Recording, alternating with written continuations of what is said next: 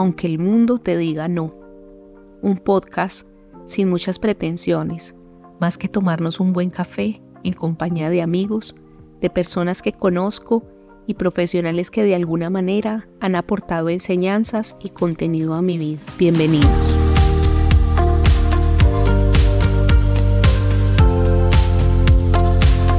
Hola, hola, bienvenidos a un nuevo episodio de Aunque el mundo te diga no. Si te sientes solo, resulta que tienes compañía. Casi cada uno de cuatro adultos a nivel mundial manifiestan haberse, haberse sentido solos, bastante o muy solos. Hay una encuesta que realizó CNN, o fue publicada por CNN más bien, donde nos cuentan que en 142 países donde realizaron este estudio, revela esta encuesta que 24% arroja que jóvenes de 15 años se sienten bastante solos, mientras que el 27% de esta población, adultos jóvenes entre 19 y 29 años, se sienten muy solos. Me llamó muchísimo la atención que hablaba de que personas de 45 años manifestaban no sentirse solos y los adultos mayores de 65 años en adelante pues hablaban de tampoco sentirse solos. Empecé a pensar y a reflexionar acerca de este tema y la soledad es un tema o es un sentimiento que nos acompaña en muchos momentos de nuestra vida. La invitada de hoy, una persona a la que quiero mucho o he aprendido a querer, a valorarla eh, con sus aciertos, con sus desatinos, a perdonarla y alentarla en buenos y en malos momentos, nos va a contar su experiencia acerca de la soledad. Ella nació en Pereira el 15 de mayo de 1982 a las 6 y 39 de la mañana. Es hija de una mujer valiente, guerrera, que decidió apostarlo todo para sacar a su hija adelante. Se divorció de su esposo con muy poco tiempo de matrimonio y fue ella quien decidió llevar adelante este compromiso de llevar a su hija a tener un buen futuro. Para ella aprender a amarse no ha sido fácil, y no porque se odie o tenga conflictos en este momento, sino porque creció durante toda su vida con miedo a defraudar o a ser insuficiente para las personas que están cerca de ella. Las circunstancias de su vida la llevaron a tener un corazón muy duro para impedir que la volvieran a dejar sola. Muchas veces tuvo que estar enfrente de una ventana esperando que la recogieran, pero nunca llegaban. Esa niña de ocho años, quien tuvo que crecer y madurar y asumir responsabilidades que tal vez a un niño tan pequeño no le correspondía, lo hizo valientemente. hoy voy a contarles un poco acerca de mi historia. Hoy voy a hablarles de mí y de esa relación con la soledad desde que fui muy pequeña. Por ser hija de padres divorciados y mi mamá tener que asumir este rol de cuidadora, de proveedora, y todo lo que significa el quedarse una mamá sola con una niña pequeña, pues nos vio obligadas a las dos a tener que estar cambiándonos constantemente de, de, casa, vivimos en diferentes casas. En un año recuerdo que nos mudamos de casa unas 10 o 12 veces, eh, fue un caos. Y yo tuve que acostumbrarme a estar sola durante mucho tiempo, a llegar del colegio y estar sola en mi casa, aprender a calentarme los alimentos, a organizar mi tiempo. Y toda esta situación mm, me llevó a tener que madurar tal vez en un tiempo en el que no debía o de una manera muy apresurada. Cuando nací me invitaron a, a esta familia o llegué a esta familia que tuvo como esa duración tan corta, pienso que nunca las familias o un matrimonio se casa pensando en que va a ser algo tan corto. Pero desafortunadamente mi papá se va y yo me quedo con mi mamá para continuar adelante con este, esta familia de solo dos. No tuve hermanos, que creo que fue en ese momento, me sentía, a pesar de que me sentía muy sola, eh, también hubiera sido una responsabilidad para mí siendo tan pequeña el haber tenido que cuidar tal vez a otros hermanitos que, nunca tuve. Muchos niños pasan por esa situación.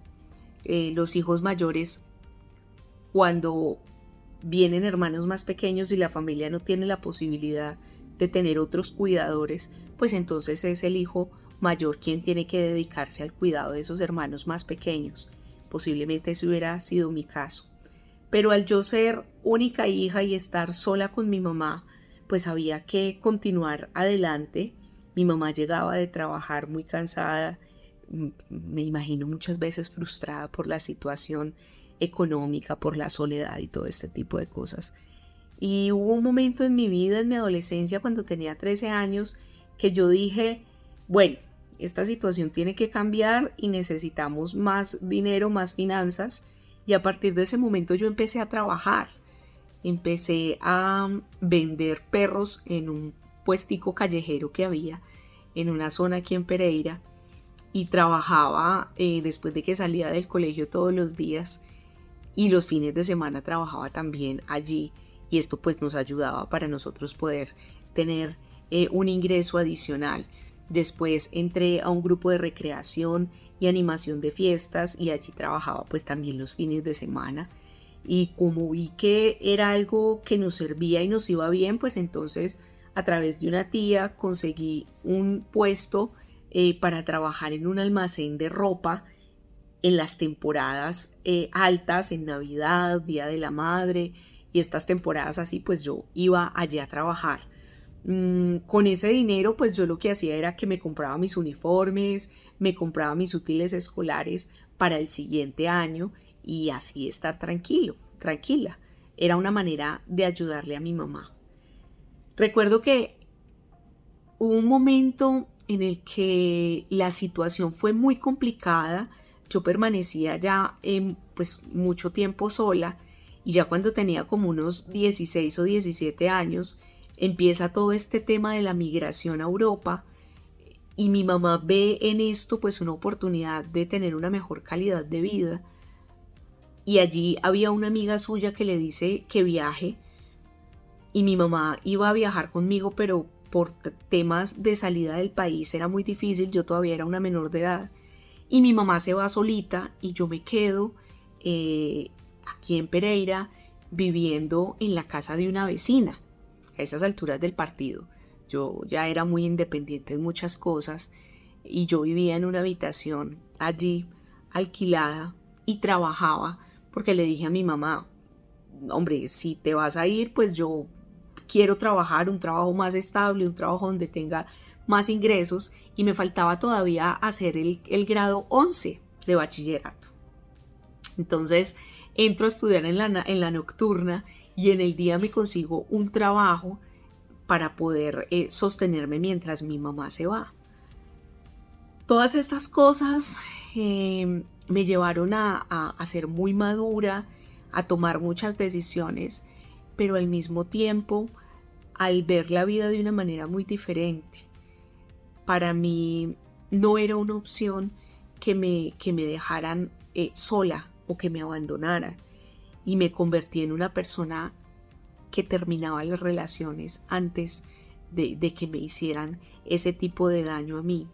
Me acostumbré a la soledad y a una soledad egoísta, una soledad donde pocas personas podían entrar a mi círculo de amigos y esos amigos que tenían eran más que amigos compañeros con los que podía compartir ciertas cosas, ciertos momentos de mi vida, pero de esa época creo que solamente tengo un par de amistades que perduran en el tiempo.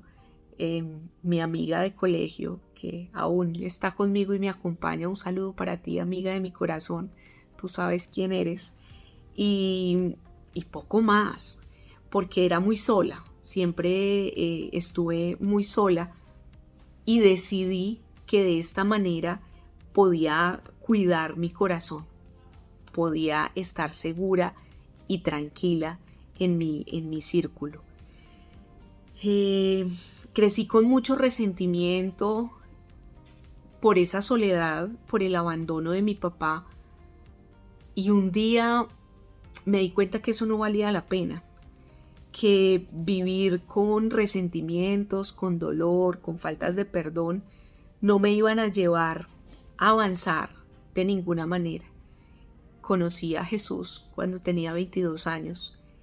Tuve un encuentro con él, como se los conté en algún episodio anterior. Y producto de ese encuentro entendí que era necesario liberar esas cargas de, de, falta de perdón, de soledad, porque llega un punto en el que uno no entiende por qué sus padres toman ciertas decisiones e inconscientemente comenzamos a culparlos. Yo entendí que cada uno de ellos había tenido una historia, había tenido una infancia también, habían tenido unos padres que habían hecho también una serie de situaciones que también los había llevado al sufrimiento y al dolor. Yo no pedí que me trajeran a la vida, que me trajeran al mundo, ni tampoco decidí en qué familia vivir, ni de qué manera vivir. Pero esa era la familia en la que estaba, esa es la familia en la que en la que vivo y afortunadamente esa decisión en ese momento de perdonar, de soltar, de liberar me pudo llevar a mejorar mi relación con mis padres, a perdonarlos y a mirarlos a través de los ojos de, de, del perdón, de la misericordia, del poderme poner en sus zapatos y no tener ningún resentimiento ni ninguna queja en su contra. Hoy, 41 años después de, de haber nacido, doy gracias a Dios por haberme puesto en ese lugar, por haber escogido a mi papá como mi papá, por haberme dado esa mamá tan valiente como mamá, que se enfrentó a muchísimas adversidades, que a pesar de sus temores, de sus miedos, de sus imposibilidades, me brindó todo y mucho más de lo que ha podido hacer y, dar por mí como mamá. Creo que es el mejor ejemplo que tengo y de eso es de lo que doy a Ana Sofía y es de lo que doy a Matías, de lo que vi en ella como esa tarea, esa labor de mamá. Pienso que cada uno de nosotros somos el producto de la decisión de nuestros padres, pero al final la construcción de lo que en esencia somos es el cúmulo de las experiencias de nuestra propia vida todos cargamos con una herencia generacional de nuestros padres, abuelos, bisabuelos, que nos llevan a tener ciertos rasgos en nuestra vida. Pero cuando tú ya eres adulto, cuando tú ya eres una persona que debe ser responsable de su vida, de sus emociones, de sus sentimientos, cuando eres responsable de unos hijos, de una familia, cuando tienes un compromiso, un pacto en el matrimonio, pues es nuestro deber como personas resolver nuestros conflictos y eso no significa que sea fácil. La soledad, que es de lo que estamos hablando hoy, es un tema que todos la vivimos, unos en más en mayor medida, otros en menor, pero definitivamente cada uno de nosotros está en la posición de escoger cómo vive su soledad, de qué manera la vive. Hay personas que han decidido vivir solos, no tener una pareja, no compartir un lugar en el que viven y se sienten bien y para ellos es la normalidad. Pero hay otras personas que sufren y padecen la soledad. Y yo no sé cuál sea tu caso en este momento, ni por qué tipo de situaciones estás viviendo. Si por alguna razón tú estás sintiéndote solo y es una soledad que duele, es una soledad con la que sientes que no puedes caminar, yo hoy te invito a que tú puedas comenzar a aprovechar esos tiempos de soledad en el autoconocimiento. Cuando tú comienzas a tener un diálogo interno, cuando tú comienzas a hablar contigo mismo, cuando tú empiezas a tocar temas que posiblemente te duelen, que te afectan, pero que de allí puede salir una conversación liberadora, una conversación trascendental, es allí cuando comenzamos a crecer. Y es allí cuando comenzamos a disfrutar de esos grandes o pequeños momentos de soledad, pero que nos llevan a otro nivel en nuestra vida. Yo disfruto mi soledad, he aprendido a disfrutarla y a veces creo que necesito ser eh, en esta etapa de mi vida, abrirme un poco más y poder compartir eh, mi compañía con otras personas, poder entablar conversaciones y poder eh, hablar de mis experiencias con personas de manera presencial. A través de la virtualidad y a través de este podcast encuentro la manera de hablar y de compartir mis experiencias. Pero han sido, ha sido un proceso de mucho tiempo sola, pero de un tiempo conmigo misma y un tiempo en el que, a pesar de estar sola, he podido encontrar en mis conversaciones contenido importante. He podido tener un diálogo compasivo, un diálogo de aceptación por lo que soy y de entender que el costo que he pagado para ser sana, para ser libre y para poder disfrutar de la relación que tengo, por ejemplo, con mis padres en este momento, es producto de largas horas de conversación conmigo misma. Ese precio que pagué en ese momento de conversaciones largas, de llorar, de soltar, de perdonar, de entender, de ponerme en los zapatos de mi papá, en los zapatos de mi mamá, me permiten en este momento ser suficiente mente estable emocionalmente, espiritualmente y tener las herramientas para poder levantarme cada mañana, mirarme en el espejo y entender que soy suficiente para mí y para mi familia. Todavía lucho con mis exigencias como persona, con mis exigencias de lo que esperan de mí, pero cada que siento que estoy cruzando ese límite, puedo sentarme, hacer mi autoexamen y poder decir, bueno, tienes derecho a equivocarte, tienes derecho a, sentirte mal, tienes derecho a flaquear, tienes derecho a llorar, porque muchas veces en estos momentos de soledades eh, nos criticamos y nos damos tanto palo que a veces no vemos más allá de las cosas malas y no logramos ver todo lo bueno que hemos alcanzado. Producto de este trabajo interno y de esta conversación, hoy puedo darle gracias a Dios por la vida de mis papás, porque sin ellos este tiempo con Ana Sofía habría sido muy difícil de llevar.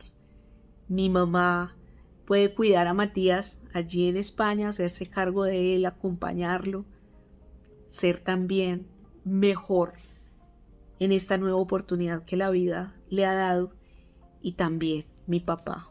Mi papá ha estado conmigo hace muchos años. Eh, nos sentamos a hablar. Yo le pedí perdón, lo perdoné. Y aunque no sé qué tan consciente haya sido él en ese momento de lo que le dije, sé que hoy, después de tanto dolor y tanto sufrimiento por la enfermedad de Ana Sofía, hemos creado lazos o hemos fortalecido lazos que en algún momento se rompieron, pero que también en algún momento tomé la decisión de perdonarlo, de aceptarlo y de amarlo como es. Hoy si puedes perdonar, si puedes pensar en esa persona que a lo mejor te abandonó, que te hizo daño, que te defraudó. Y puedes ponerte un poco en sus zapatos y pensar también en lo que fue su infancia, en lo que fue su adolescencia. Muy seguramente vas a poder entender que muchas de las cosas que hizo las hizo porque no sabía cómo más hacerlo o no tuvo un ejemplo de cómo ser papá o mamá o hermano o el rol que haya tenido que asumir esa persona. El perdonar vale la pena. Y aunque el mundo muchas veces nos dice que no, al restaurar cierto tipo de relaciones, vale la pena, vale la pena hacerlo. Y el restaurar una relación, perdón, el, el perdonar a una persona, no significa que tú tengas que volver a tener una relación con esa persona como si nada hubiera pasado. En el caso de un agresor sexual, de una persona violenta que te golpeaba, te maltrataba física o psicológicamente. Tú perdonas a esas personas o esos casos de pronto que son mucho más fuertes, no por esas personas. Uno debe perdonar por uno mismo, debe perdonar por su paz interior, por su salud mental, por poder avanzar y continuar libre de esa carga. Pero eso no significa que al tú perdonar esa persona tengas que restablecer esa relación. Hay casos en los que sí se puede. Tú perdonas, retomas relaciones y continúas. Tal vez siendo amigo, si es tu hermano, pues teniendo una relación de hermano. Pero si es tu padre o tu madre, mejor aún. Pero si la relación ha sido tan fracturada que les imposibilita continuar compartiendo una vida, solamente el hecho de perdonar abre puertas para poder avanzar. Espero que este episodio les haya gustado, que sea una reflexión y que tú puedas comenzar a disfrutar un poco de tu soledad. Te invito a que un día vayas a cine a que algún día al mes, a la semana, en la quincena, tú puedas invitarte a tomarte un café contigo misma, contigo mismo, que tú puedas invitarte a almorzar y que puedas aprovechar de esos momentos solo de todo lo hermoso y todo lo bello que el mundo nos da, que la vida nos da. Ser libre, estar sanos, poderte mover, poder comer, poder hacer tantas cosas que muchas personas no pueden, ya es un regalo. Muchas gracias por haberme escuchado en este episodio de Aunque el mundo te diga no. Hoy con un episodio hablando acerca de la soledad. Gracias por prestarme tus oídos durante este tiempo, por seguirnos, por darle like a nuestro podcast, comparte este contenido, es un contenido que hemos hecho con todo el amor del mundo y que lo hacemos siempre pensando en que nuestra historia de vida pueda ayudar e impactar a toda nuestra comunidad. Gracias por escucharme, déjame tus comentarios, escríbeme eh, a nuestro correo electrónico, síguenos en redes, en la descripción van a encontrar toda esta información y hasta un nuevo episodio. Chao, chao.